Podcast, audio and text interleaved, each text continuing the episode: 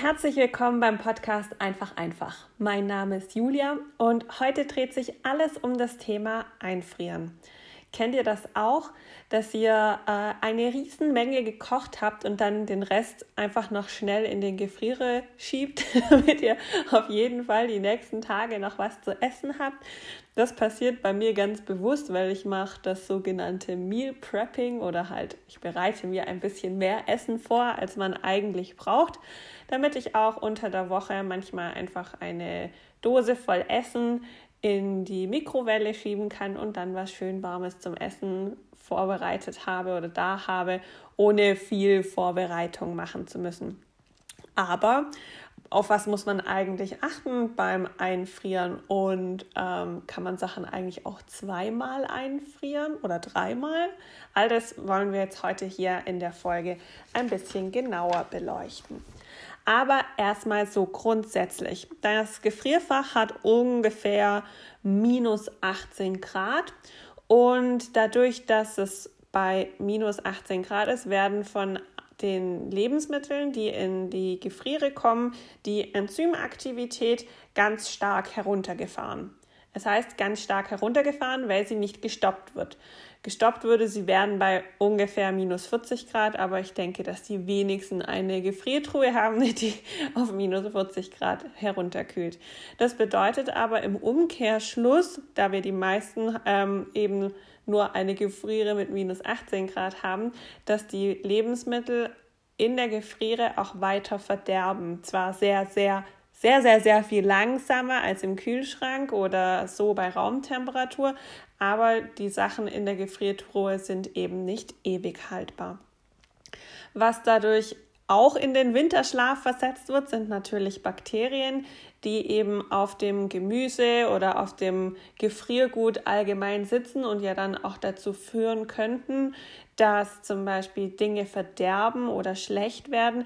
Auch die werden beim Gefrieren nur in den Winterschlaf versetzt und umso und wenn das Ganze eben wieder wärmer wird, tauen die dann leider eben auch wieder mit auf und ähm, arbeiten dann eben an dem Punkt weiter, wo sie ähm, vorher aufgehört haben. Also das heißt, äh, wir haben da keinen kompletten Stopp, aber wir haben die Möglichkeit, dass das Ganze um einiges eben verlangsamt wird.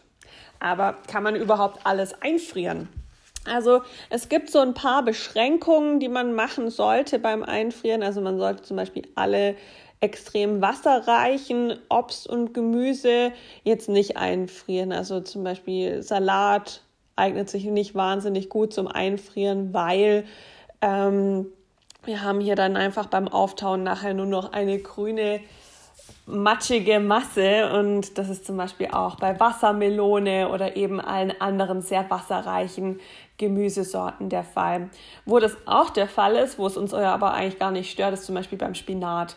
Der hat ja im Prinzip die gleiche Konsistenz wie Salat, also auch viel Wasser und diese äh, dünne Struktur, aber den kochen wir ja nachher eh, also es ist dann egal, ob der schlapprig wird beim, beim Auftauen. Deswegen funktioniert das. Bei Milchprodukten ist es ein bisschen äh, differenziert. Es gibt welche, die funktionieren gut und welche, die funktionieren nicht ganz so gut.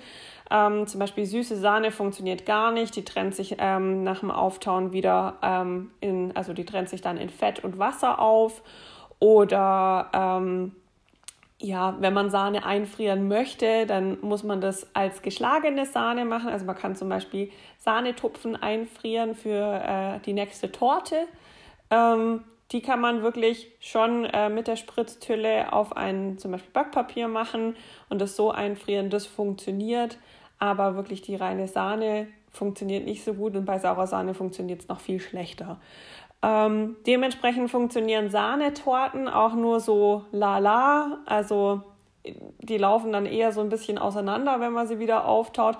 Vor allem, wenn Gelatine mit drin war, weil die ähm, wird beim wieder warm werden dann die verliert so komplett ihre Konsistenz. Das heißt, ähm, dann hat man eher so, ja, Sahnetortenbrei. Muss man mögen. Also, naja, geht so. Was total super funktioniert, ist Butter oder Hartkäse. Also alles, was ein bisschen härter ist und wenig Wasser enthält, das funktioniert sehr gut. Ähm, bei Weichkäse ist es auch so, der wird sehr matschig. Frischkäse ist genau das gleiche. Ähm, bei Joghurt ist es auch so, wenn man den so wieder auftauen möchte, dass man den dann als ordinären Joghurt wieder genießen kann. Der trennt sich auch eher auf und wird so flockig. Was aber natürlich super gut funktioniert, ist den Joghurt nachher als Eis zu essen. Also einfach einen Löffel reinstopfen irgendwie und äh, dann nachher Eis am Stiel essen. Also das funktioniert natürlich super. Äh, was auch nicht so toll funktioniert, sind viele stärkehaltige Produkte. Ähm, Reis zum Beispiel wird ähm, beim Wiederauftauen ja einfach auch so ein bisschen schlapprig und verliert so ein bisschen ähm, seine Konsistenz. Jetzt manche sagen, das ist total toll. Äh, für manche ist es halt eben auch nicht so gut. Was man nicht einfrieren sollte, sind rohe Kartoffeln, ähm, weil rohe Kartoffeln dann ganz stark ihren Geschmack verändern. Die werden dann so leicht süßlich und schmecken eigentlich so gar nicht mehr nach Kartoffeln. Allerdings, wenn man schon ähm, verarbeitete Kartoffeln wie Pommes, Kroketten, äh, Kartoffelgratin oder was auch immer hat, das funktioniert super zum Einfrieren.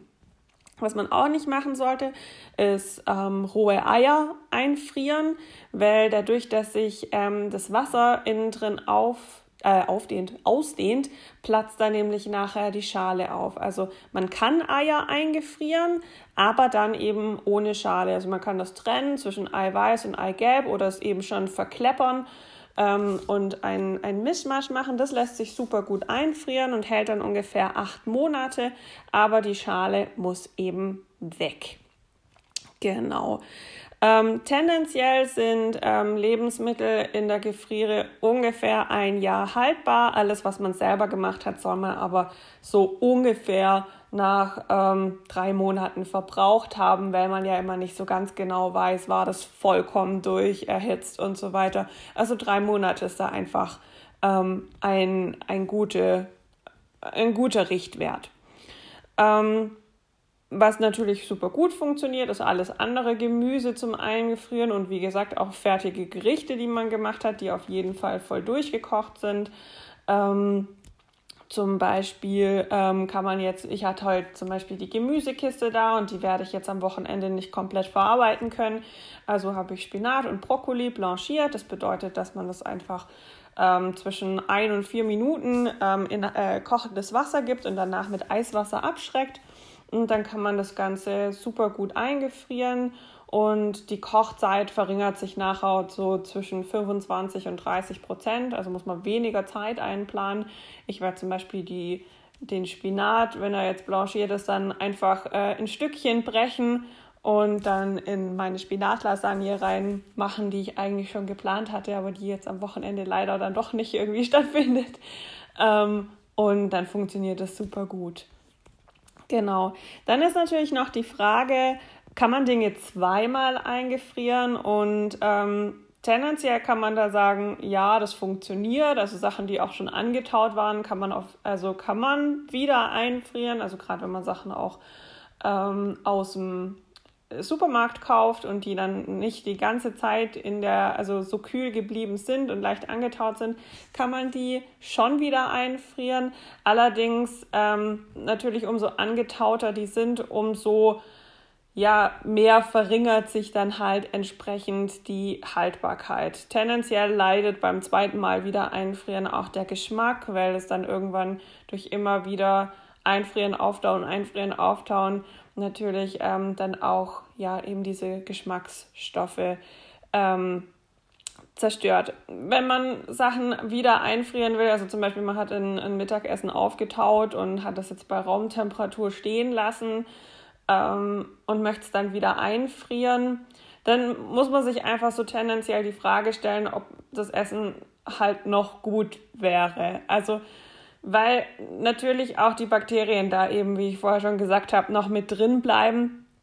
Und äh, wenn ich jetzt diese, also sowieso schon beim Einfrieren, ähm, zum Beispiel, ich habe ähm, Chili con Carne gemacht und es stand schon zwei, drei Tage rum ähm, und sah aber noch gut aus. Dann habe ich es eingefroren ähm, und dann habe ich es wieder aufgetaut und dann habe ich es nochmal zwei Tage dran stehen lassen.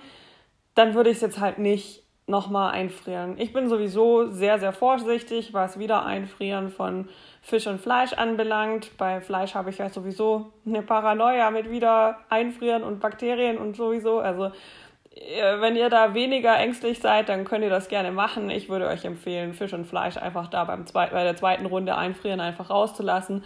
Äh, bei Gemüse und so weiter sehe ich da jetzt kein großes Problem. Dann, was natürlich auch immer wieder auftritt, ist das Thema Gefrierbrand. Gefrierbrand, das bedeutet, ähm, die Lebensmittel, die ich eingefroren habe, ähm, sind dann doch nochmal mit Frischluft in Kontakt gekommen und ähm, dadurch ja, wird die Oberfläche eben trocken und ja, es leidet halt ganz stark an Geschmacksverlust. Schlecht ist das Ganze nicht, man kann es tendenziell schon essen. Wenn jetzt nur ein kleines Stückchen Gefrierbrand hat, dann ähm, kann man das einfach so ein bisschen großzügig wegschneiden. Wenn jetzt das ganze Lebensmittel so gräulich aussieht, ja, müsst also am besten mal probieren nach dem Auftauen. Wenn es so gar nicht mehr schmeckt, dann leider in die Tonne. Wenn es irgendwie noch geht, dann würde ich schon noch essen, weil tendenziell, wie gesagt, ist es nicht schlecht. Es ist halt einfach, es leidet nur massiv an Geschmacksverlust. Ähm, verhindern kann man das Ganze, indem man eben das verhindert, dass viel Frischluft an die, ähm, an die Lebensmittel kommen, die man einfrieren möchte. Am besten funktioniert das natürlich mit einem Vakuumiergerät.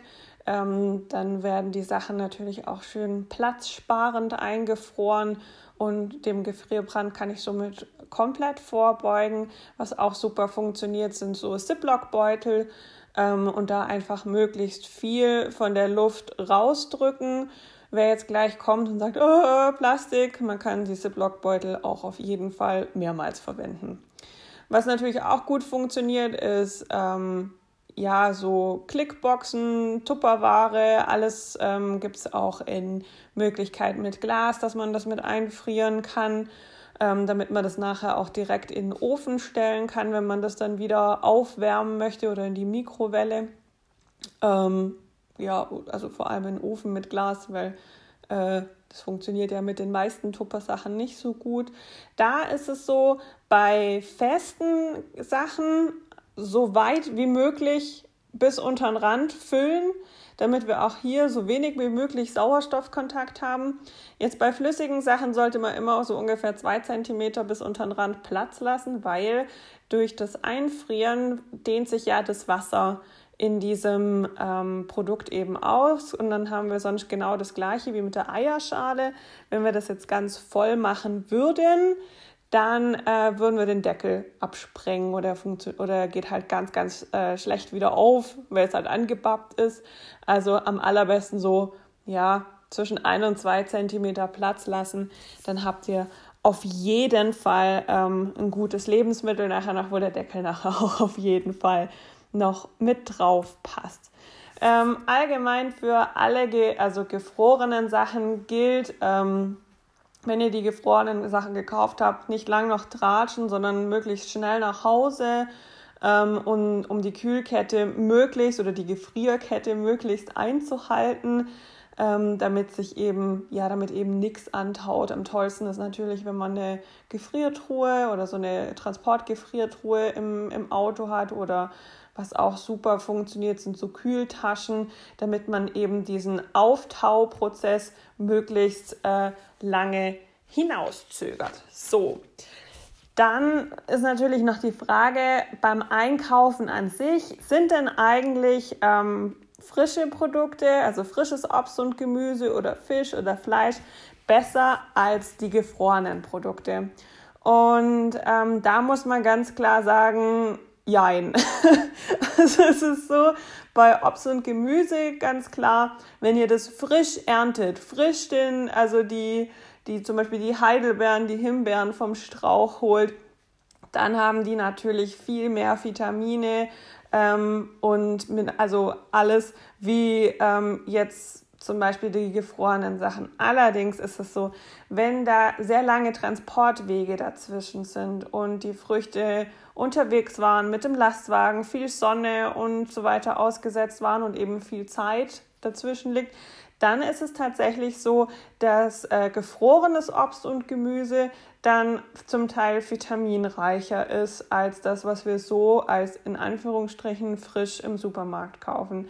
Also Reihenfolge ist frisch aus dem eigenen Beet, dann gefroren und dann frisch vom Supermarkt. Bei Fisch ist es ähnlich. Ähm, weil, also wenn ihr jetzt gerade selber einen Fisch angelt natürlich, dann ist der natürlich super frisch. Ähm, den Fisch, den ihr in der ähm, frische Theke kauft, das ist meistens tatsächlich nur aufgetauter Fisch. Das heißt, weil der meiste Fisch, der ähm, kommerziell einfach auf den Meeren ge geangelt oder gefischt, heißt es genau, wird, der ähm, wird sofort noch vor Ort auf dem Kutter ähm, schockgefroren und damit bleiben die ganzen Sachen extrem frisch. Ähm, entweder er wird filetiert oder als Ganzes eingefroren. Und ähm, wenn ihr den Fisch gefroren kauft, dann hat er meistens ja, ist der im Prinzip auf dem Kutter eingefroren worden und ist seitdem nicht aufgetaut worden. Wenn ihr jetzt allerdings frischen Fisch aus der Kühltheke kauft oder also sei es aus dem SB-Bereich oder aus, ähm, also aus der Ausgabe, dann ist es meistens so, ihr wisst ja gar nicht, wie lange der Fisch ja dann schon aufgetaut, äh, nur gekühlt da rumliegt. Also es kann also das dauert ja schon eine Zeit lang, bis der schlecht wird, aber tendenziell hat man die viel besseren Chancen, dass man ein frischeres Produkt hat, wenn man das tiefgefroren kauft. Also auch hier die Abstufung selber angeln, tiefgefroren und dann aus der frischen Theke. Beim Fleisch bin ich ehrlich gesagt selber ein bisschen überfragt, weil ich nicht viel Fleisch koche und dementsprechend auch nicht so viel Ahnung habe davon. Ich kaufe gern frisches Fleisch eben aus der Theke. Das ist aber bei Fleisch ja eben auch ein bisschen anders wie bei Fisch, weil Fleisch ja oft auch noch abgehangen wird und ähm, nicht sofort weiterverarbeitet wird. Und wenn es weiterverarbeitet wird, dann eben ja doch relativ schnell auch an die frische Theken rankommt. Deswegen, hm, also ich würde tendenziell da nicht zum gefrorenen Produkt greifen. Das ist aber auch nur meine eigene Meinung.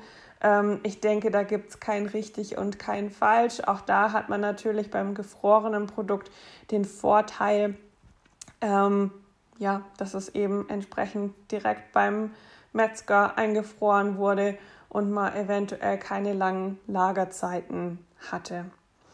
Genau.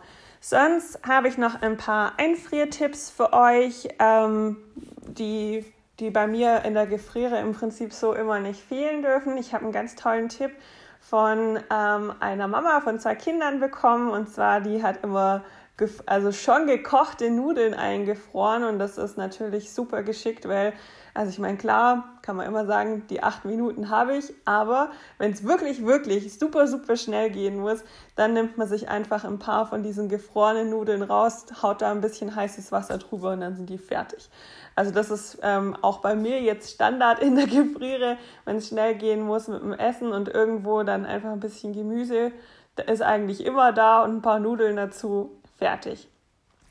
Beim, wenn wir gerade beim Gemüse bleiben, ich habe es auch in den anderen Folgen schon erwähnt, was bei mir in der Gefriertruhe immer da ist, ist eine Tüte für ähm, Gemüsereste, also zum Beispiel für den Strunk vom Brokkoli und vom Blumenkohl, die restliche halbe Zwiebel, die ich fürs Gericht nicht gebraucht habe oder ähm, ja, Gemüse, wo ich eben nicht 100% in meinem Gericht, was ich koche, voll aufgebraucht habe.